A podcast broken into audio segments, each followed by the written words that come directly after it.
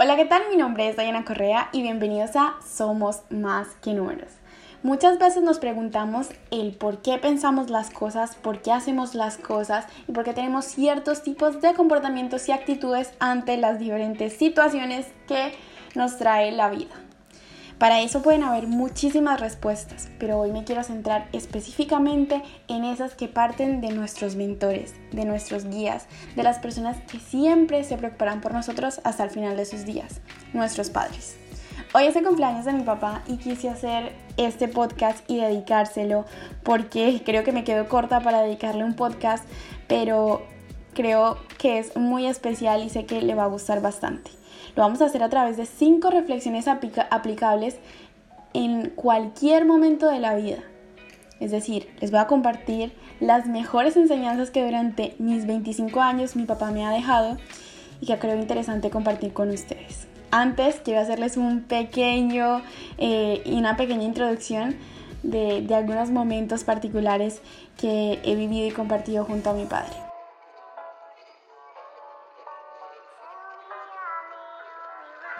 Me remoto a 1994. Canciones de Vilma Palma, música americana, un gusto que por suerte heredé, y una pareja muy joven en su primera casa de alquiler. Cada recuerdo que tengo de mi infancia lo acompaña un consejo. Recuerdo a mi papá llevándome todos los días al colegio y subiendo las escaleras tan rápido como podíamos. Recuerdo mi primera comunión y el fiestón que me armaron yo saltando como loca cuando mi papá me grababa y diciendo, soy su hija, soy su hija, frase que aún recordamos con cariño. También mi primera vez de grabar un cassette, sí, en una grabadora de estas antiguas, eh, me acuerdo su marca era Panasonic. Y, gracias a esa iniciativa de grabarme y empezar a mostrar mis dotes de comunicación, justamente hasta hace poco me enteré que gracias a eso mi papá decidió hablar con el canal local de mi pueblo para que yo pudiera presentar aquel programa llamado Mundo Disney, un programa infantil donde yo era presentadora y ponía rondas infantiles. Qué recuerdos. ¿Cómo olvidar aquellos BHs de Cornejo, un coach que para ese entonces mi papá escuchaba y aún continúa escuchando? Es increíble pensar que llevamos unos segundos hablando de mi infancia y me quedo corta para hablar de cada bonito recuerdo que disfruté de mi infancia y al lado de mis padres. Recuerdo mi primer día de la universidad, toda la trayectoria de mi universidad y cuando mi papá me dijo, hija, seré tu amigo parásito. Es decir, yo tendría que dar el 99% en toda mi carrera porque él solo me iba a ayudar cuando me viera muy estresada. Y era así, cada que tenía un trabajo de la universidad tenía que hacer una investigación muy grande para que él me pudiera ayudar. Él siempre dejaba que yo diera lo mejor de mí y luego pues él servía como mentor y como guía.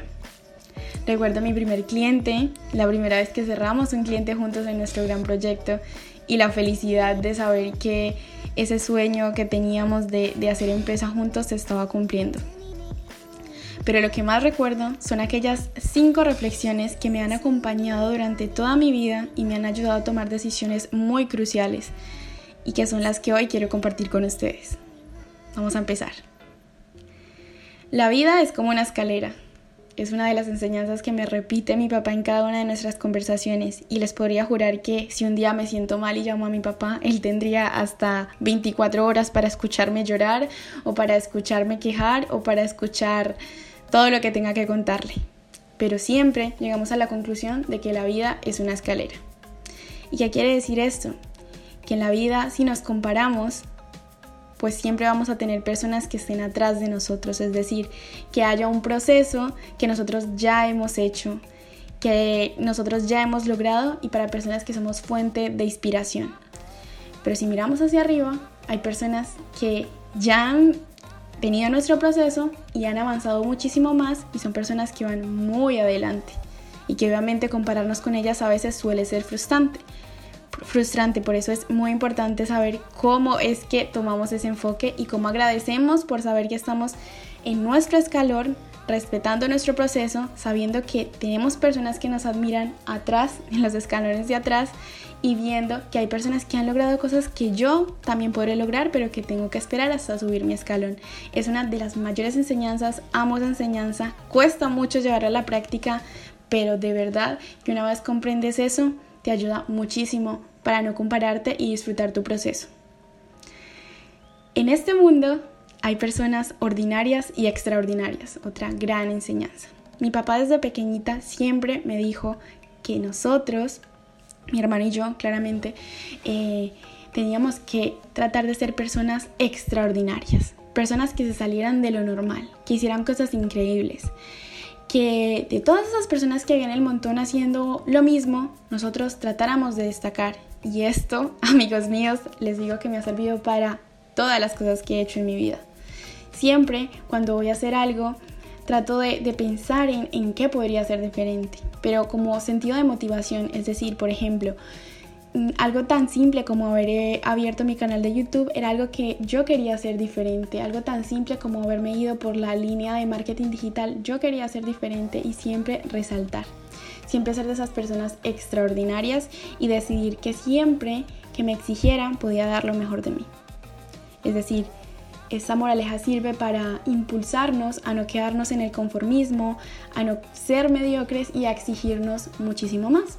Eso no quiere decir que nos juzguemos, nos ataquemos y nos frustremos cuando, cuando las cosas no salen como son, porque justamente una de las próximas reflexiones va a demostrar que no es así.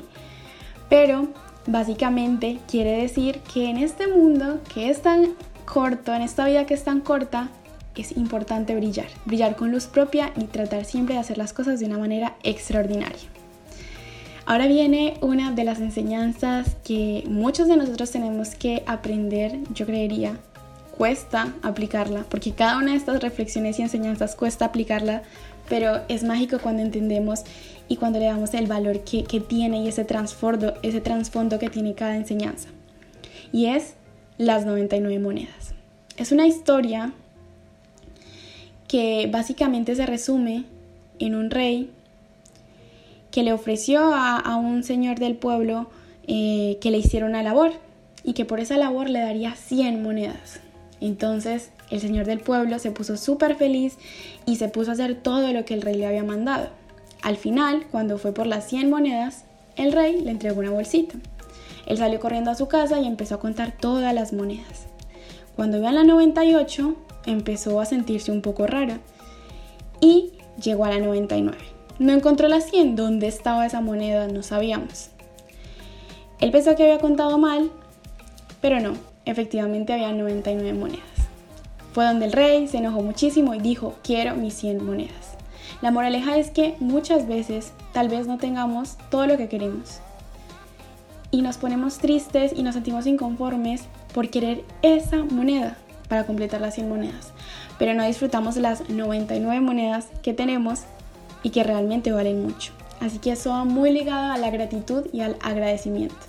Y yo le agradezco definitivamente a mi papá por esta enseñanza, porque yo soy una persona muy agradecida y aunque muchas veces eh, tengo pensamientos de inconformismo, me centro en agradecer cada día por las cosas que tengo, por las personas que me acompañan y por lo mucho que he logrado, que tengo hasta hoy y obviamente esto va muy ligado a esa enseñanza que me dejó mi padre. Ya vamos terminando, nos vamos para la cuarta reflexión y es la vida es mucho más que eso. Sí, así es la reflexión. Es una de las que más he estado aplicando en este tiempo y una de las que más me ha dicho mi papá, pero es la vida es mucho más que eso. Hay muchas cosas eh, que nosotros queremos hacer y queremos realizar. Hay muchos sueños que tenemos en mente. Eh, cuando somos unas personas soñadoras, tenemos esa pequeña línea entre el sueño y la frustración, porque lo queremos tal vez todo ya o porque las cosas no nos salen eh, literal como las queremos y empiezan momentos de frustración. Para eso mi papá siempre tiene la frase, la vida es mucho más que eso. Y sí, es decir, por ejemplo, a veces yo me acuerdo que en la universidad yo, yo quería siempre ser la mejor y tener las mejores notas. Y tal vez al principio de mi, de mi universidad, pues a mí me fue muy bien en los primeros semestres, pues porque yo ya había visto contabilidad en mi colegio durante 6, 5 años y era para mí muy fácil. Pero obviamente, a medida de que pasaban los semestres, había materias que eran muy complicadas, por ejemplo, costos. Y yo empezaba a ver unas, unas notas que no eran de mi agrado y me sentía frustrada. Ahí aplicaba, la vida es mucho más que eso, la vida es mucho más que una nota. ¿Por qué? Porque no define lo que me he sacado, sino tal vez el proceso que he tenido y el esfuerzo que he dado. Y, muchas veces las personas se frustran por una nota, por un, por un calificativo, por un reconocimiento, cuando la vida es mucho más que eso. Así que esta, esta enseñanza y esta reflexión de vida nos sirve para tener tranquilidad en todos los momentos de nuestra vida y para asumir las cosas de una manera tranquila y una manera diferente, ¿cierto? No nos podemos frustrar por las cosas que no logramos. La vida es mucho más y tenemos muchos momentos para alcanzar lo que quisimos alcanzar y tal vez en ese momento no pudimos, ¿cierto? Las cosas también pasan por algo. Entonces esta enseñanza me encanta y, y la aplico bastante. Y una última enseñanza que les digo, hay muchas enseñanzas y si les gusta este episodio me lo dejan por ahí en los comentarios o me escriben por Instagram o demás redes sociales, les prometo que haré una parte 2 porque hay muchísimas. Pero bueno, eh, quise hacer unas que también son aplicables para estos tiempos. Y para finalizar y cerrar con broche de oro, eh, quiero mencionar una que me dijo mi papá hace muy poco y es no podemos creernos producto terminado. Y esto pasa muchísimo, muchísimo. Em, la palabra literal de producto terminado con personas que a sus 40, 50 años creen que ya son producto terminado. Con esto del emprendedor, con, con, esto de los emprendedores, de los jóvenes innovadores, de las convocatorias que son máximo 30 años, las personas que ya tienen más de 30 o tienen 40, bueno, es un poquito mi percepción, la mayoría de veces suelen frustrarse porque creen que ya son producto terminado, porque ya no tienen cosas que hacer, porque la vida ya se acabó, porque ya está aquí, llegó mi vida. Y eso no es así. El deseo de superación siempre tiene que estar eh, abarcando o invadiendo todos nuestros pensamientos como seres humanos. Siempre queremos superarnos y no importa cuántos años tengamos. Y tal vez la superación simplemente puede ser en un día querer salir a, correr porque así lo desee, ¿cierto? Y, convertirlo en mi rutina. Tal vez ese puede ser mi, mi deseo de superación porque es algo que quiero lograr y si lo hago, pues obviamente me estoy superando. Entonces me parece que, es una enseñanza muy bonita. Mm, lo hablábamos aquí cuando mi papá orgullosamente me contaba que había, había empezado su especialización en, en revisoría fiscal y auditoría forense y que nos sentíamos muy felices porque él en su vida está tomando nuevas decisiones y está teniendo la, la berraquera, como decimos en Colombia, de seguir con sus sueños, con su profesión y seguir a mi lado formando proyectos muy, muy grandes e increíbles. Entonces eso me parece muy interesante. Ahora, ¿cómo también lo puedo aplicar o cómo yo realmente lo aplico? Y es que nunca podemos creer que nos lo sabemos todo. Y eso va mucho con pensar que somos producto determinado. Es decir, yo no puedo creer que me las sé todas en contabilidad. Yo no puedo creer que me las sé todas eh, siendo creadora de contenido o que soy la mejor contadora eh, relacionándome con el mundo digital. Nunca puedo creer que soy la mejor porque el día que eso pase nunca voy a tener ese deseo de superación, ese deseo de querer aprender más y ese deseo de exigirme más, ¿cierto? Que es finalmente lo que nos mantiene vivos y lo que nos reta día a día y digamos que nos da ese motorcito, eh, esa gasolina a nuestro motor. Entonces eso también es muy aplicable y muy válido en, esta situación. Esas son básicamente las cinco reflexiones que me ha dejado mi papá. Hay muchísimas más, se los aseguro. Pero quise compartir estas. No sé a mi papá qué le parezca cuando lo escuche, espero que le guste. Fue un resumen de, de, las grandes enseñanzas que me ha dejado. Hay una que me encanta y tiene que ver un poquito con su apariencia y cómo se viste siempre, porque es una persona muy elegante y es no solo hay que ser el César, hay que parecer el César. Y eso sí que se lo aprendí y digamos que ese look así súper empresarial eh, se lo heredé a mi papá, me encanta su forma de vestir y digamos que siempre he tratado también de llevar un poco su línea, pero hay muchas y muy particulares siempre que se le cuento a mis amigos, siempre me dicen, wow, tu papá es muy sabio, porque yo de copiona, cuando mis amigos me, cuentan sus problemas, siempre les doy una moraleja de mi papá y me quedan mirando como, wow, Diana, tienes razón. Pero por eso creo que si ustedes han llegado hasta aquí y les ha sido de utilidad, pues, eh, y es como una manera de, hacer dos cosas a la misma vez, darle un mensaje hermoso a mi papá y compartirles eso tan bonito que mi papá me ha compartido a mí. Entonces, pues eso es todo. Ahora para finalizar pues le voy a dar unas palabras a mi papá y, eso es todo. Y terminamos el podcast. Bueno papá, esto fue para ti. Te adoro muchísimo. Sabes que eres una persona increíble que la educación que me has dado y todos los, o sea, todas las cosas que has hecho por mí, cómo me has formado, cómo has tomado el tiempo para educarme, para sentarte conmigo, la paciencia más que todo. Entonces agradezco muchísimo que siempre estés ahí, que comprendas mi forma de ser. Gracias por, por heredarme tu carácter, tu manera de ver la vida. Y espero que cuando yo en algún momento de mi vida también pueda ser madre, pues tenga esa, esa manera de educar a mis hijos. Creo que ha sido la mejor. Yo sé que obviamente nada no hay nada perfecto en la vida, pero sin duda alguna creo que es muy cercano a una educación casi que perfecta.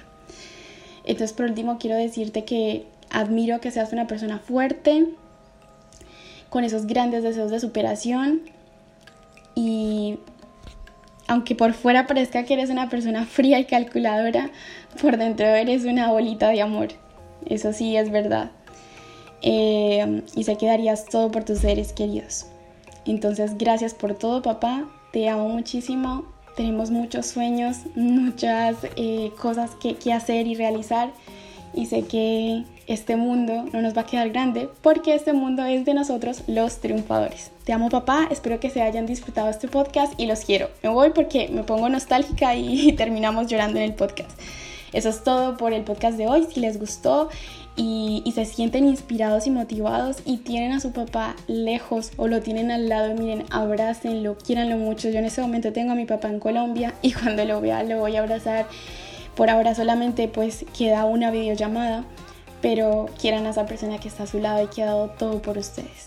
Llámenlo, abrácenlo, tengan una videollamada, y dense cuenta que esas personas que siempre han estado a nuestro lado son las personas que se convierten en nuestros mentores de vida y nos dejan enseñanzas que marcan nuestra vida. Eso es todo. Un podcast muy fuera de lo normal, muy sentimental, pero que sé que les va a gustar. Chao, chao.